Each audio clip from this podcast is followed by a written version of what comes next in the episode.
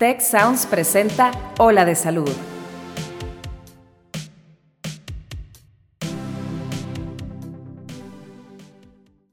Con los avances en la ciencia y medicina, no podemos decir que la salud continúa siendo la misma que hace 10 años. Exploramos juntos las tendencias que marcarán el cuidado de nuestra salud y bienestar en los próximos años. Yo soy Mauricio Torres. Y yo soy Marcela Toscano. Y aquí comienza tu ruta de bienestar.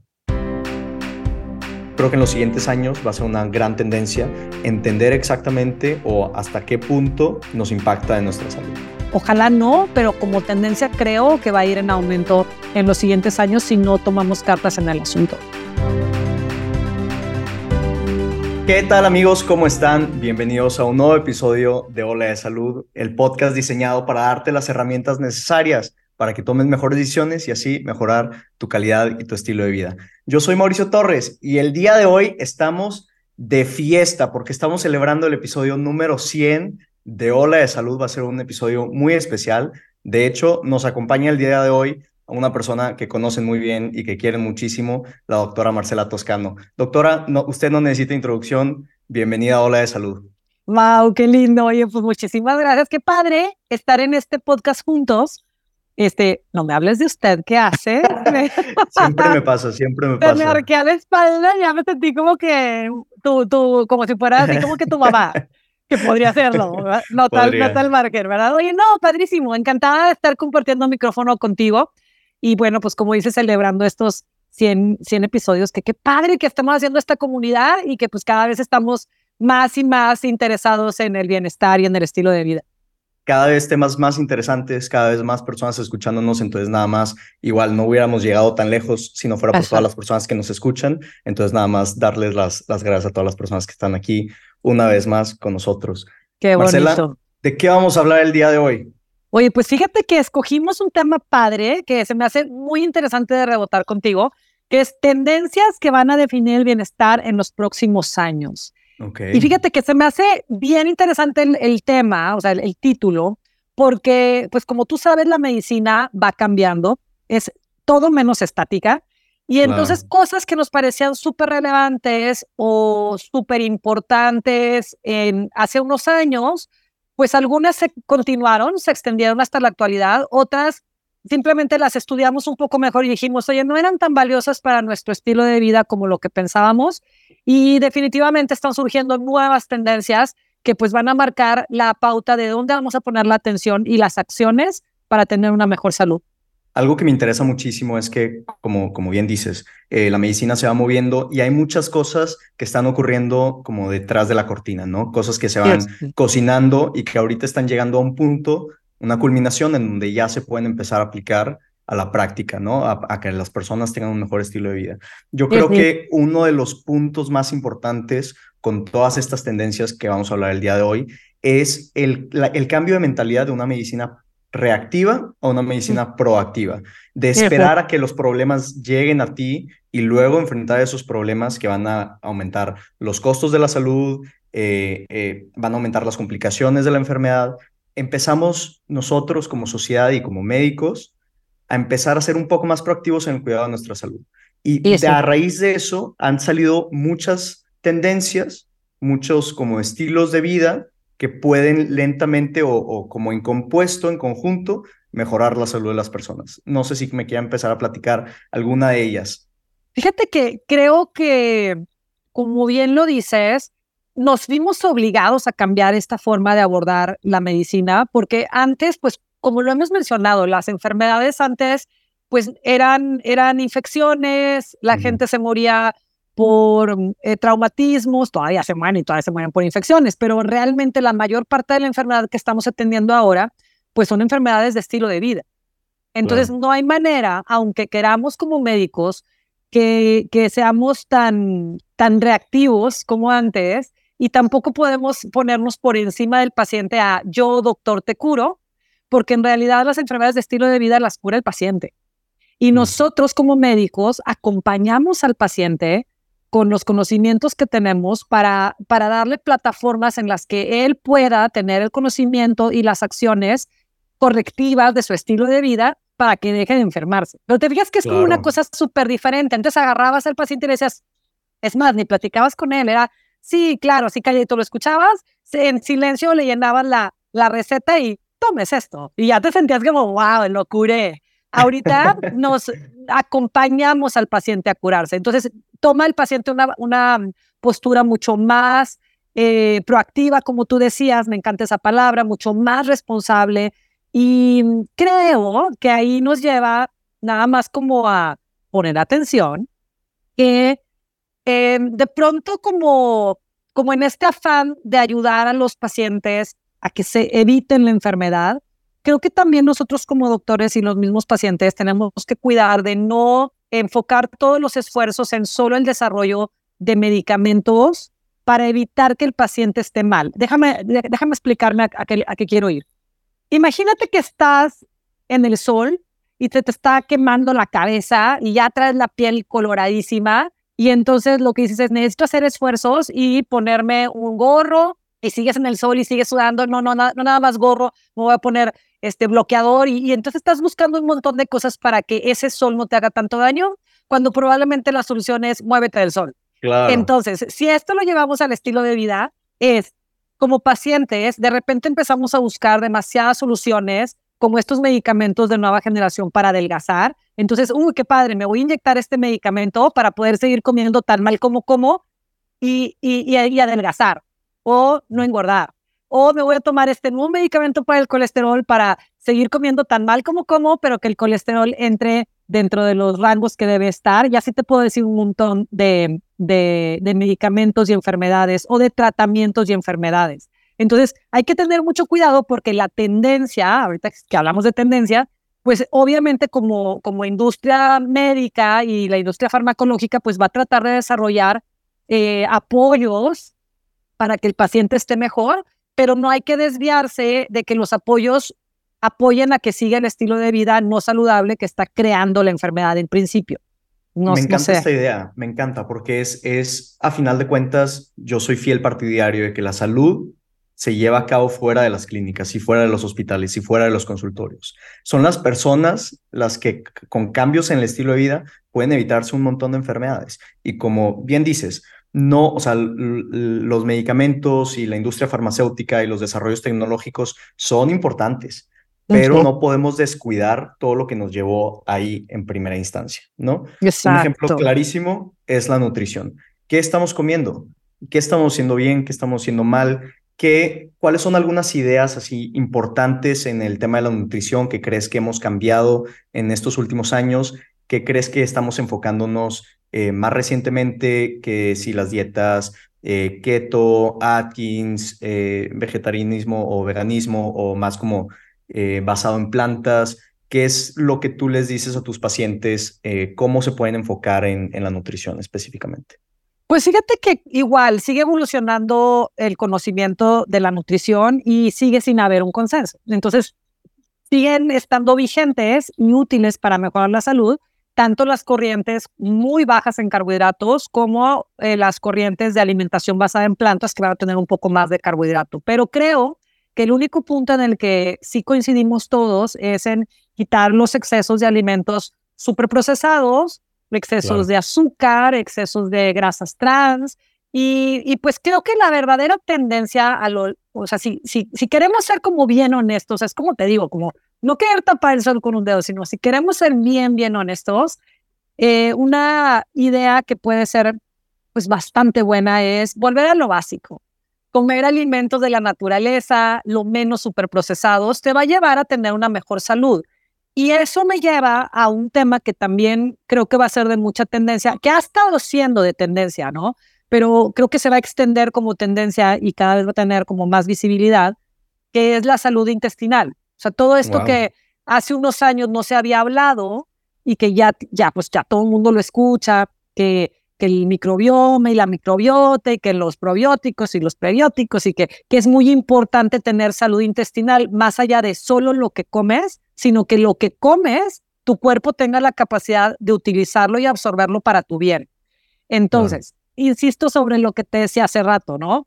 Tratemos de no hacer soluciones simplistas de ideas importantes que vamos encontrando en la, en la medicina, porque la reducción del pensamiento podría ser, ah, qué importante, tienen razón, hay que tener salud intestinal, hay que tener muy buenos bichos en el intestino para que nos ayuden a absorber. Entonces, cómprate 20 frascos de probióticos y prebióticos y entonces ya mandaste al suelo una idea muy buena que puede ayudar mucho a la salud por quererla reducir a, perfecto, sigue comiendo mal, pero tómate tus probióticos. Entonces, amigos que nos escuchan, pongamos atención en estas nuevas corrientes, pero como muy puesto sobre, sobre la tierra, nosotros de entendamos que estas corrientes al final como que ya nos van a llevar a llevar una alimentación lo más natural posible, lo menos superprocesada posible, ya sea que te esté cayendo mejor una dieta más hacia lo, hacia lo keto, hacia lo Atkins, más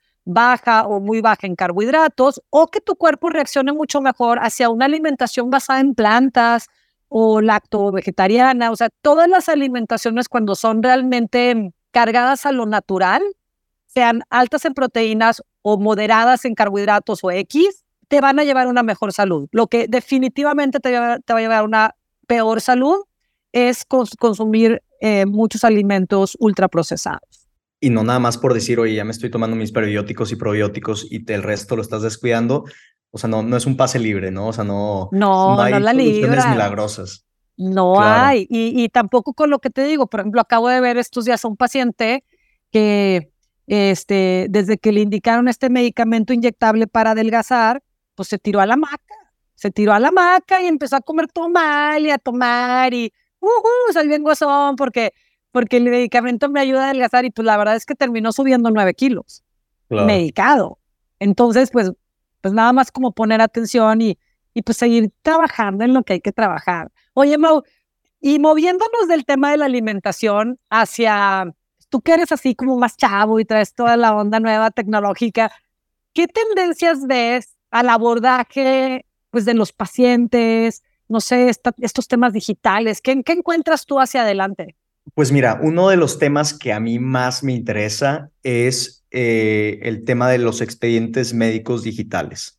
Porque voy a pintarte una historia, ¿no? Ahorita estamos muy acostumbrados a que si vamos a un hospital van a tener eh, nuestro expediente de las consultas que hemos tenido en ese hospital, de los procedimientos que hemos tenido en ese hospital, pero por si cualquier cosa te mueves de ciudad, decides ir un día a otro hospital, pues es como si empezaras de cero, ¿no? Te tienen que hacer toda la historia clínica, te preguntan, oye, tuviste una cirugía y pues tal vez no te acuerdas exactamente qué te hicieron, o les dices, pues es que me sentía mal de la panza y fui a emergencias y como que ya no le entendí muy bien a los doctores exactamente qué tenía. Entonces, hay una pérdida de la continuidad de la relación o de, del cuidado del paciente, ¿no? Y eso es algo que comete, o sea, hace que ese error, que digo, no es error de nadie, sino nada más es una falla en el sistema, lleve a peores como resultados en salud. Entonces, el tema de un expediente médico digital, un expediente eh, que sea descentralizado, que todos los doctores puedan acceder a él independientemente de la red de médicos que pertenezcan, es algo que yo creo que va a cambiar la medicina en el futuro. Y, incluso le va a dar más poder al paciente porque va a tener como si fuera como un Instagram médico en donde dicen, oye, pues este doctor me hizo esto, con esta dosis, este tratamiento, esta frecuencia, estos fueron los resultados eh, que tuve con este tratamiento, que incluso va a tener una mejoría en cómo estamos midiendo los resultados, porque, y esta es otra tendencia médica, están empezando a salir dispositivos que nosotros nos podemos poner para que nos estén midiendo signos vitales, incluso a veces hasta somatometría, ¿no? Entonces, ponle tú en las personas que tienen un, un smartwatch, ¿qué cosas están midiendo? Están midiendo frecuencia cardíaca, están midiendo frecuencia respiratoria, están midiendo saturación de oxígeno, incluso ya están empezando a, a ver si pueden medir desde presión arterial yo no sé cómo le van a hacer, pero también quieren empezar a medir el electrocardiograma, ¿no? Wow. Que es impresionante. Yo verdaderamente no entiendo esa tecnología porque, digo, sabemos cómo funcionan los electrodos en, en la medicina en el hospital, pero que de esa tecnología la pasen a un reloj o a una pulsera o a un collar que te esté midiendo todos estos signos, a mí no me entra en la cabeza. Digo, por algo soy médico y no ah, eh, algún tipo de ingeniería. De biotecnología, ¿no? Pero sí creo que tienes razón, o sea, la tendencia va hacia allá. Y, fíjate que se me hace bien padre que habrá que pues brincar muchos temas de, de ética y de responsabilidad, incluso legal, etcétera, pero, pero es un cambio positivo porque si, si no te acuerdas que antes hasta batallabas para que te dieran tu, tus estudios. O en algunos hospitales todavía pasa eso. ¿Verdad? De que, oye, doctor, ¿me, me, me, puedes prestar mi expediente? Dios nos libre a todos. Jamás te daban tu expediente. Y, y sí coincido contigo que es una información personal que debe tenerla el paciente a donde vaya, de preferencia de forma electrónica, porque imagínate ir cargando así aquel, aquel mega documento, el carpetón así con todos tus estudios, pero sí creo que el dueño de, su, de la información médica debería ser el propio paciente, no el médico, que luego nos volvemos muy celosos y no ni siquiera no se lo queremos compartir al paciente y luego no se lo queremos compartir a otro médico. Qué raro, ¿no? O sea, creo que esa es una, es una forma que, que es muy positivo que deje de existir y que camine como tendencia hacia esa dirección que nos comentas de expediente electrónico y que el guardador o el responsable de esa información pues sea el propio paciente. Se me hace buenísimo. Que yo creo que incluso este tipo de tecnologías van a hacer eh, la investigación médica muchísimo más fácil, porque ya tienes todos los, los datos como eh, en una misma base de datos, por así decirlo, y puedes hacer unos análisis estadísticos a enorme nivel, ¿no? Porque ahorita la experiencia de, de, los estudiantes de medicina es que cuando llegan eh, a las clínicas, los residentes dicen, oye, queremos hacer una investigación bien chiquita de los pacientes del hospital, vete a investigar en los archivos médicos horas y horas y horas de papeles para ver qué escribieron los doctores hace 20 años para saber, o sea, sacar data, sacar información. Yo creo que este tipo de tecnologías lo van a hacer muchísimo más fácil y especialmente en países como México, que no hacemos tanta investigación comparado con otro tipo de países, nos va a ayudar no solo a entender eh, los problemas de salud de la población, sino también usar esta información como una base para mejorar y proponer iniciativas de salud pública, que es algo que también no es un tema que me interesa muchísimo. Incluso yo creo que aquí podemos hacer un link a otro tema muy interesante y creo que apenas estamos eh, a rascar eh, lo que pudiera significar en la medicina, pero la inteligencia artificial. Uy. ¿Qué, ¿Qué, es? ¿Cómo se puede aplicar? ¿Cuáles han sido tus experiencias, Marcelo? No, bueno, mi experiencia es nula. mi experiencia es nula. Pero, este... O, ¿O cómo crees que se pudiera aplicar en un futuro la inteligencia artificial en la medicina o en la salud? Ay, Mau, es que no, no sé, la verdad es que te digo que yo no soy ultra tecnológica todavía, para mí es así como super ciencia ficción. Sí entiendo que, que la tendencia va hacia allá, creo que nos va a llevar un buen rato, este, pues el desarrollo de las plataformas y, y, y pues pulir, pulir que la inteligencia artificial eventualmente eh, nos dé los resultados o los parámetros para poder utilizar en los pacientes. O sea, a ver, esto es despacito y de buen modo. Es como todo.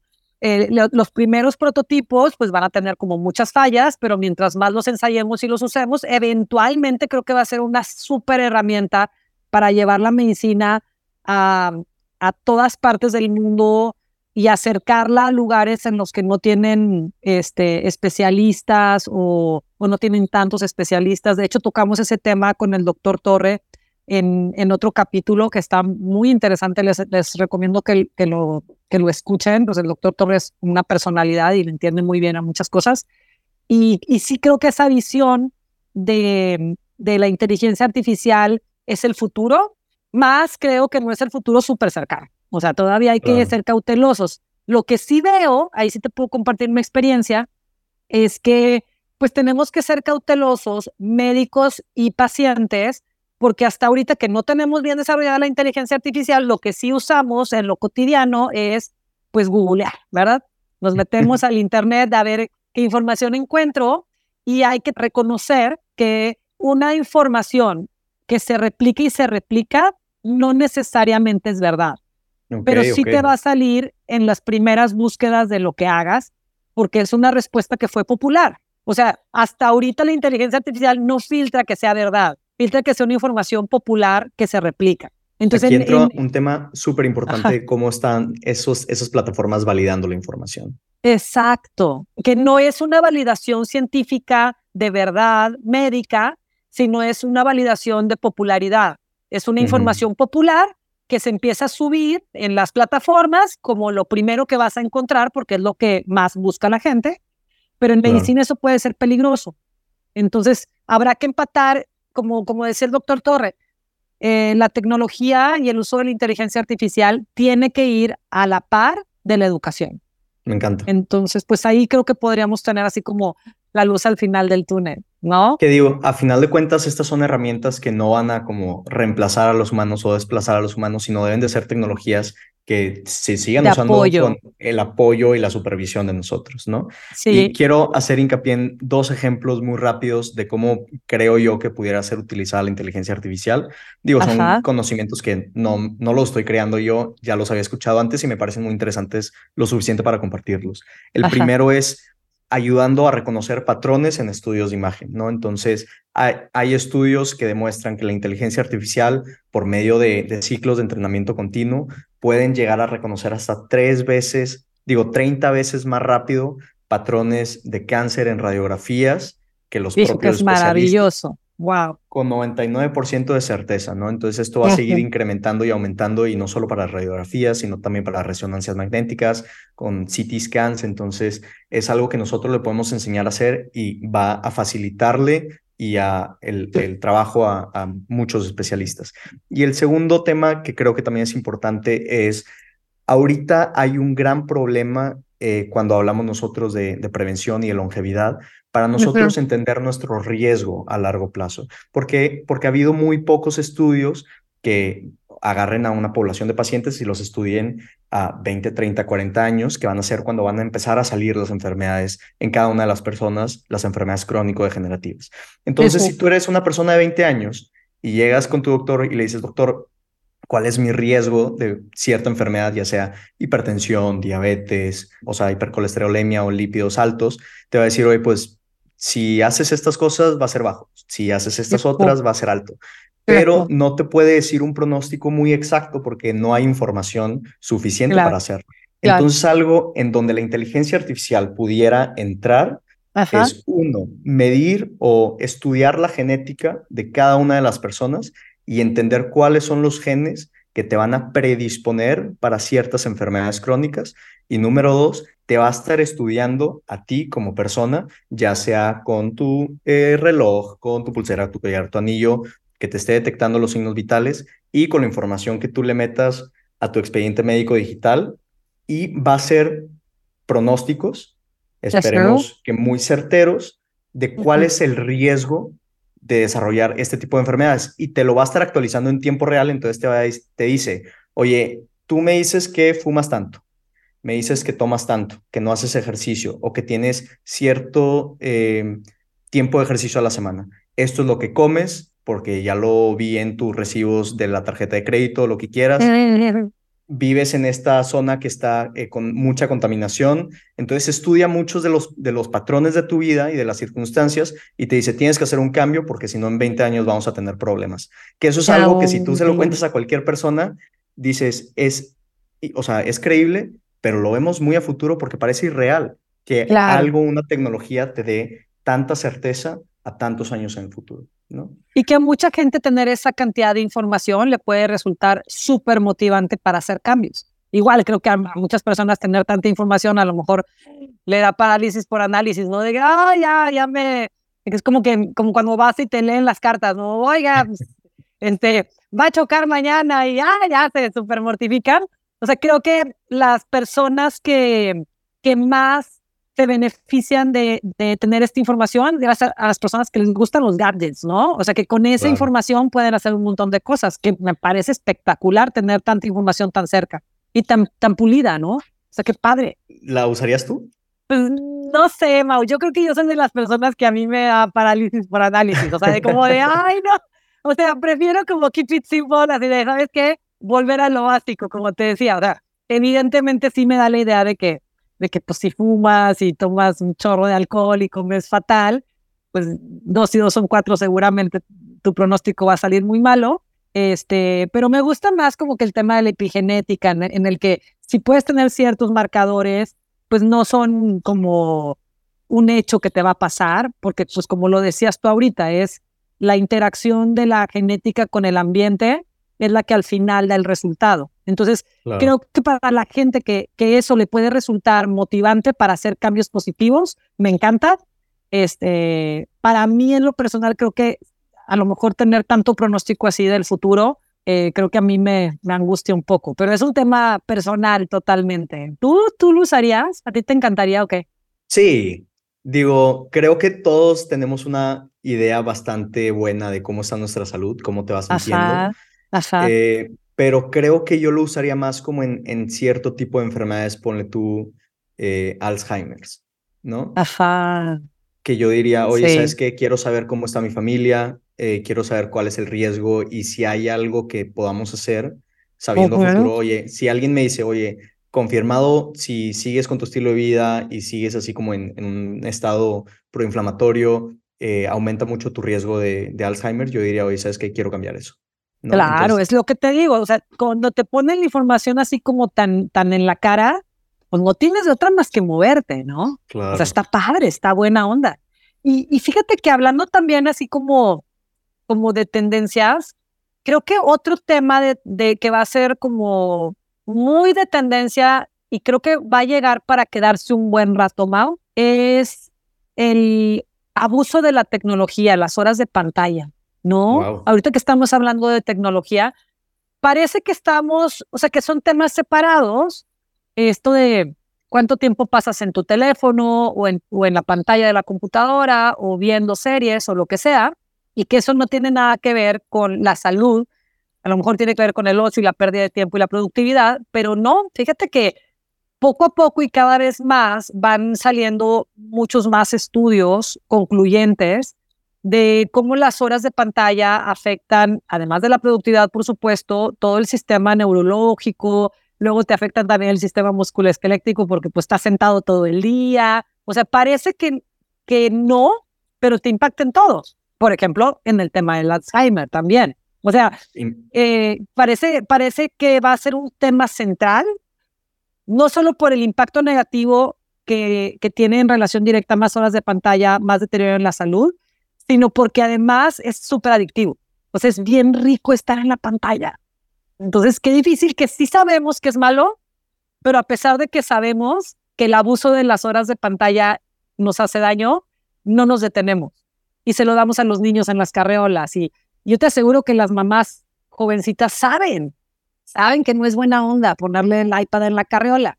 Y que, Pero te hace la vida más fácil. Exacto. Y entonces, como es rico y es fácil, nos brincamos esta, este tema de información de, de chin, sí sabía que era mala onda, pero como que ya lo seguía haciendo. Claro. O, me, o, me, me, acosté con el celular, luz apagada en mi cama, a revisar los últimos videos y me quedé dormido con con el celular prendido y la luz azul en la cara. O sea, ya sabías que era malo, pero, pero tiene todo este componente adictivo, estimulante de los centros de placer, que a pesar de que sabemos lo seguimos haciendo. Eso me parece súper preocupante y creo que no hemos visto, eh, estamos viendo como la puntitita del iceberg de un problema de salud que en tendencias el futuro pues va a ser muy relevante. ¿Tú qué opinas de eso, Mau? La verdad es que, digo, puedo opinar, eh, pero me voy a ver un poco hipócrita porque desde el momento que me levanto al momento que me duermo estoy casi siempre pegado este, con una pantalla, ¿no? Ya sea incluso en el hospital, enfrente del paciente, pues estás en, la, en, la, computadora, ¿no? O eh, ahorita estoy estudiando mucho, entonces también estoy todo el día pegado, este, leyendo, viendo videos. Entonces, yo no puedo opinar mucho, pero sí me preocupa el hecho de que te impacta de muchas formas diferentes. Uno, como dices, es el tema de la luz azul y cómo disrumpe en ciertos circuitos eh, neuronales. Dos, el tiempo que estés en la pantalla es tiempo que no estás haciendo otras cosas como, uno, hacer ejercicio. Dos, socializar. Entonces empezamos a ver que las personas que están más tiempo enfrente de la pantalla pueden llegar a tener ciertas eh, problemas eh, conductuales o sociales porque no están como en el mundo real, ¿no? Eh, están siempre, la interfaz entre ellos y el mundo es, es la tecnología, es una pantalla. Eh, y además de eso, pues bueno, ya sea específicamente qué estés haciendo la pantalla, si estás jugando videojuegos, hay pros y cons de eso, si estás viendo videos, hay pros y cons de eso, pero me, me, parece muy, muy difícil Entender cuáles son como eh, todas las formas diferentes en las que te impacta, no solo el, el estar usando una pantalla. Eh, que otra cosa es, como bien dices, es un tema que debido a su novedad, llevamos, ¿qué te gusta? 20 años enfrente de pantallas o como este nuevo modelo del mundo que todavía no sabemos exactamente hasta dónde llegan los efectos y apenas los estamos empezando a estudiar. Y yo creo que en los siguientes años va a ser una gran tendencia entender exactamente o hasta qué punto nos impacta en nuestra salud, tanto para bien sí, como porque para ahorita mal. no hay, no hay regulación, o sea, es como, como en su momento todo, ¿no? Todo lo que es nuevo entra sin regulación, este, como pasó con el azúcar, por ejemplo, en la dieta, ¿no? Entró sin Claro. regulación porque, pues, oye, qué rico, no, no, pasa, no parece que pasa nada. A lo largo de los años es donde empezamos a ver, pues, ya, ya manifestadas todas estas consecuencias del abuso, que es importante la palabra abuso, porque como lo dices, el uso de la, de la tecnología y las pantallas tiene sus cosas buenas. También en los niños les desarrolla otras capacidades neuronales que no tuvimos los que no teníamos pantallas de chiquitos. El tema es el abuso. Y creo que en algún momento, pues habrá que ponerle ciertas regulaciones a los proveedores de, de cosas y no sé, en algún momento se tendrá que regular de alguna forma porque no nos estamos autorregulando nosotros solos, porque sí tiene un componente adictivo muy importante. Por ejemplo, yo lo noto y como dices, oye, qué, qué, qué mala onda que no quiero ser hipócrita. A ver, aquí todos somos pacientes. Eso es lo bonito cuando hablamos de enfermedades de estilo de vida, porque todos, todos somos pacientes en esto. Todos comemos, todos hacemos ejercicio o no, y todos usamos las pantallas. Entonces, lo que yo me doy cuenta, por ejemplo, en mí, es que la capacidad de poner atención se reduce drásticamente. Por ejemplo, hasta para ver una película, a mí ya me cuesta trabajo ver la Mm. película completa si no ya agarré el celular y estoy con el celular contestando un mensaje mientras estoy viendo la película, este, o revisando un- otra cosa, o sea, traigo como tres equipos en las manos, cuando antes yo perfectamente podía aguantar viendo una película. Ya no quiero hablar de leer un libro Claro. o de estudiar de corridito. ¿Por qué? Pues porque cada vez los videos que vemos y la información es cada vez más cortita. La, la Sí. capacidad de poner atención ya es de menos de un minuto y ya te pusieron el siguiente video, ya tienes el siguiente video y la siguiente información. Entonces creo que en el tema neurológico y como decías, en, el, en las enfermedades del estado de ánimo como la depresión, la ansiedad, todo el tema del aislamiento, etcétera, este, pues también va a ser un tema de enfermedad mental que ojalá no, pero como tendencia creo que va a ir en aumento en los siguientes años si no tomamos cartas en el asunto. Me encanta esta idea del uso y del abuso, porque siento que engloba todas las ideas de las que hemos estado viniendo hablando. Oye, la nutrición, si abusas de comer pura carne, pues bueno, vas a tener efectos adversos. Lo importante es incorporarlas y darle un buen uso a lo que estás comiendo. Incluso si te vas completamente del otro lado, pues vas a tener algunas deficiencias de vitaminas y tal. Entonces es, es un balance, ¿no? Eh, los wearables, eh, los relojes, toda la información, si abusas de todo lo que te pueden decir, pues es un poco abrumador y te puede incluso desmotivar. Pero con un buen uso, si tú sabes qué información puedes usar y aceptar para tú motivarte, es un excelente balance entre la información que te está dando y lo que tú puedes hacer con ella. El ejercicio es súper importante, es vital, es crucial. Un abuso de ejercicio te va a llevar a cierto tipo de enfermedades, ¿no? Entonces, yo creo todo lo que hemos estado viniendo hablando, todos los episodios de Ola de Salud nos Ujú. dan como si fuera un pedazo del rompecabezas para ser más saludables. Lo importante es no caer en los excesos, usarlos como nos los pide el cuerpo, escucharnos a nosotros mismos y decir, oye, yo sé que por aquí va, ¿no? Lo hago, me siento bien, estoy en balance, estoy cumpliendo con todas mis necesidades como persona, como humano, todas mis esferas están siendo atendidas y esto es una herramienta más, es una pieza en el rompecabezas que es nuestra vida. Y creo que es una forma muy bonita de cerrar nuestro 100 Capítulo episodio 100. porque nos habla un poco de lo importante que es no tomar todo como si fuera una cura milagrosa, ¿no? Ujú. Y, y decir, oye, todo lo que está aquí es para que lo uses en balance, para que, oye, si te sirve, agárralo, si no te sirve, déjalo, pero nosotros ir conociéndonos a nosotros mismos y ponerle una prioridad al cuidar nuestra salud toda la vida. Y darnos cuenta que nosotros somos los que hacemos nuestro propio destino y en vez de esperarnos a recibirlo, nosotros ir por él, ¿no? Y reconocer que todas nuestras acciones, todo lo que hagamos o dejemos de hacer, a final de cuentas nos va a impactar en cómo vivimos nuestra vida, cómo la podemos disfrutar rodeado de las personas que más queremos. Ay, me encantó, Mau. Pues no, no tengo nada que agregar. Es, una hermosa forma de cerrar este capítulo, este episodio número 100. Eh, y pues usar el sentido común, que como dicen es el menos común de los sentidos. Creo que con eso podemos tener un buen equilibrio. Y quiero aprovechar estos últimos minutitos nada más para agradecer a todos los que hacen posible que, que Ola de Salud sea un podcast que nos una y que nos conecte. Definitivamente esto no sería posible sin todas las personas que están atrás del micrófono. Eh, tú, Mau, Per, Max, bueno, me, faltaría tiempo para decirles todas las personas que unen sus esfuerzos, Nora, para, para que esto sea posible. Muchísimas gracias a todos y gracias por este espacio, Mau. Me encantó coincidir contigo y que, que sean otros 100 más o qué. Otros 100 más. Vamos por ahí. Perfecto. Muy bien. Pues amigos, muchísimas gracias por acompañarnos el día de hoy. Eh, nos escuchamos muy pronto aquí en Hola de Salud. Yo soy la doctora Marcela Toscano. Yo soy el doctor Mauricio Torres. Nos escuchamos muy pronto. Cuida tu mente. Los expertos del TEC de Monterrey brindan herramientas y consejos para potenciar una vida positiva. ¿Por qué nos es tan difícil a veces perdonar? Un programa con ejercicios y rutinas para ayudarnos a cultivar una vida plena. El perdón es una elección. Escúchalo en Spotify, Apple Podcast y Google Podcast. Muchas gracias al equipo de Tech Salud, el sistema de salud del Tecnológico de Monterrey y al equipo de Tech Sounds. Productora ejecutiva, Lisbeth Siller. Productores de Ola de Salud, Melissa Hinojosa, Nora Morales y Fernando Zamora. Diseño, Lizeth Rodarte. Analíticos y alianzas, Lilia Martínez. Postproducción, Max Pérez y Marcelo Segura.